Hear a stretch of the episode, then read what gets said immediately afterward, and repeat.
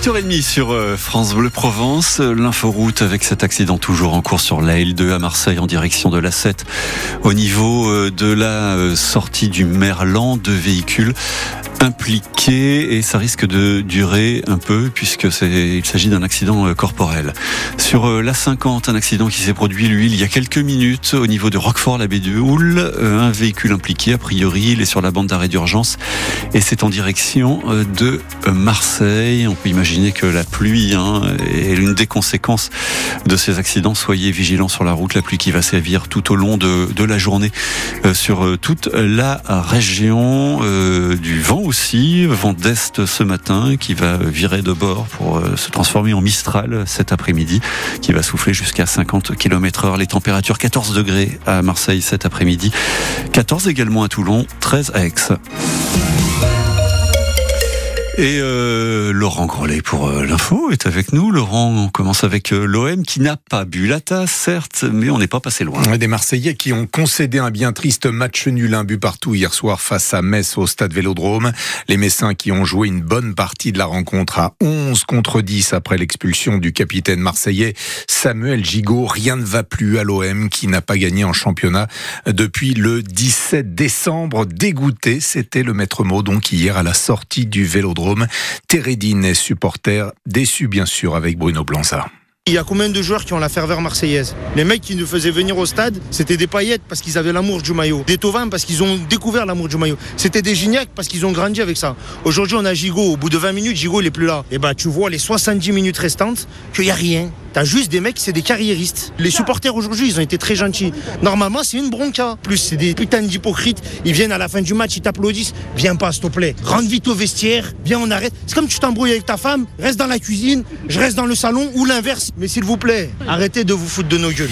Pas content du tout, Térédine avec Bruno Blanza, l'OM qui jouera à Brest le week-end prochain au programme de cette 21e journée. Aujourd'hui, Lens qui reçoit Strasbourg, le Paris Saint-Germain, Lille. Euh, les Français déjà dos au mur. Le 15 de France n'a pas le droit à l'erreur, effectivement, cet après-midi pour son deuxième match du tournoi Destination Écosse-France à 15h15, match à suivre sur France Bleu Provence. Il y a une semaine, les Bleus ont lourdement chuté face à l'Irlande. Pour ce match, le sélectionneur Fabien Galtier a choisi tout de même de faire confiance aux 15 battus au stade Vélodrome. La vendange un peu particulière des gendarmes du Var. Un nom de code, VIN 83, plusieurs mois d'enquête des gendarmes de la compagnie de hier et ces derniers jours, cinq personnes interpellées, entre autres pour euh, travail dissimulé en bande organisée et blanchiment, près de 400 000 euros saisis. Parmi les personnes interpellées, Sophie Glotin, les dirigeants de deux entreprises sous-traitantes de main-d'œuvre viticole. Les patrons de ces deux entreprises font entrer certains salariés illégalement en France, puis une fois que ces hommes, souvent originaires du Maroc et logés dans des conditions indignes, travaillent dans les vignes, ils ne sont pas déclarés ou mal déclarés avec un volume d'heures inférieur au temps de travail réel. Le manque à gagner est considérable pour la MSA, la sécurité sociale agricole, mais la fraude est juteuse pour les deux patrons. Ils créent une multitude de sociétés et utilisent des membres de leur famille ou des amis comme prête-nom, des snacks, des salons de barbiers sont ainsi ouverts à Toulon, hier et Cuers afin de blanchir l'argent. De fausses factures sont aussi établies, toujours dans le même but. En tout, près de 400 000 euros ont été saisis en liquide sur les comptes bancaires des deux dirigeants, mais aussi des bijoux et plusieurs voitures. Sophie Glotin pour France Bleu Provence. Un hommage national sera prochainement rendu à Robert Badinter. C'est le président Macron qui l'annonce après la disparition de l'ancien garde des Sceaux qui a fait abolir la peine de mort en 1980 avant notamment de présider le Conseil constitutionnel. Robert Badinter avait 95 ans. Le gouvernement, enfin, au grand complet, réunit ce matin à Matignon un séminaire gouvernemental autour de Gabriel Attal. Le Premier ministre et ses 34 ministres délégués secrétaires d'État qui vont donc faire le point sur les grands dossiers à venir.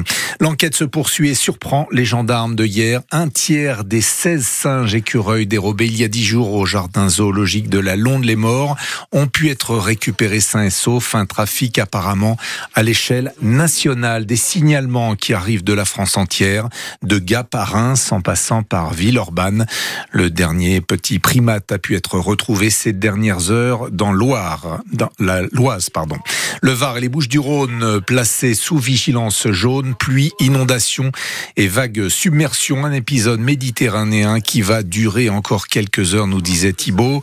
Un épisode pluvieux sur notre région plutôt exceptionnel ces dernières semaines avec des conséquences sportives.